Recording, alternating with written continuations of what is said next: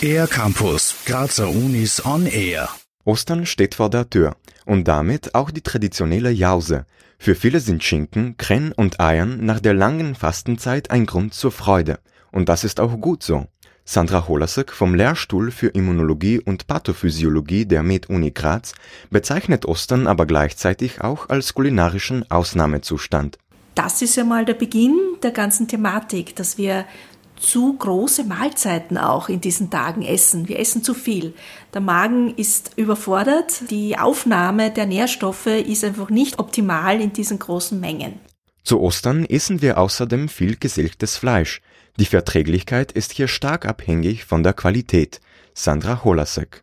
Es ist die Auswahl vom Fleisch. Wenn hohe Anteile an Fett in diesen Fleischstücken sich befinden, dann ist natürlich auch die Verträglichkeit nicht so gut. So bleibt die Mahlzeit länger im Magen. Zum Glück tragen aber einige der klassischen Osterlebensmittel neben der Symbolik auch viele gesunde Stoffe in sich, die unter anderem die Verträglichkeit fördern. Der Schinken selbst enthält oft Gewürze wie Pfeffer oder Knoblauch und wird dadurch verträglicher. Doch das richtige Kraftpaket im Osterkorb ist der Krenn. Sandra Holasek. Krenn fördert auch wieder die Verdauung, unter anderem auch durch verschiedene sekundäre Pflanzenstoffe, die da drinnen sind, wie Senföle, äh, hat auch hohen Anteil an Vitamin C.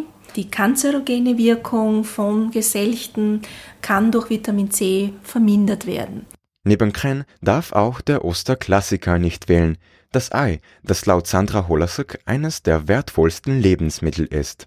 Hat die höchste biologische Wertigkeit an Eiweiß, weil es eben eine gute Kombination von sogenannten essentiellen Aminosäuren beinhaltet, also Eiweißstoffe, die wir brauchen, die wir über die Ernährung aufnehmen müssen.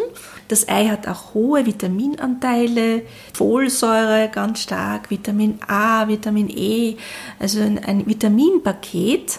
Eine gute Ergänzung am Ostertisch sind auch Käferbohnen oder Löwenzahnsalat. Wer diese Vielfalt in die Osterjause integriert, kann sie also ganz ohne Sorge und schlechtes Gewissen genießen. Für den R-Campus der Grazer Universitäten Matthias Sprogar-Perko. Mehr über die Grazer Universitäten auf ercampus-graz.at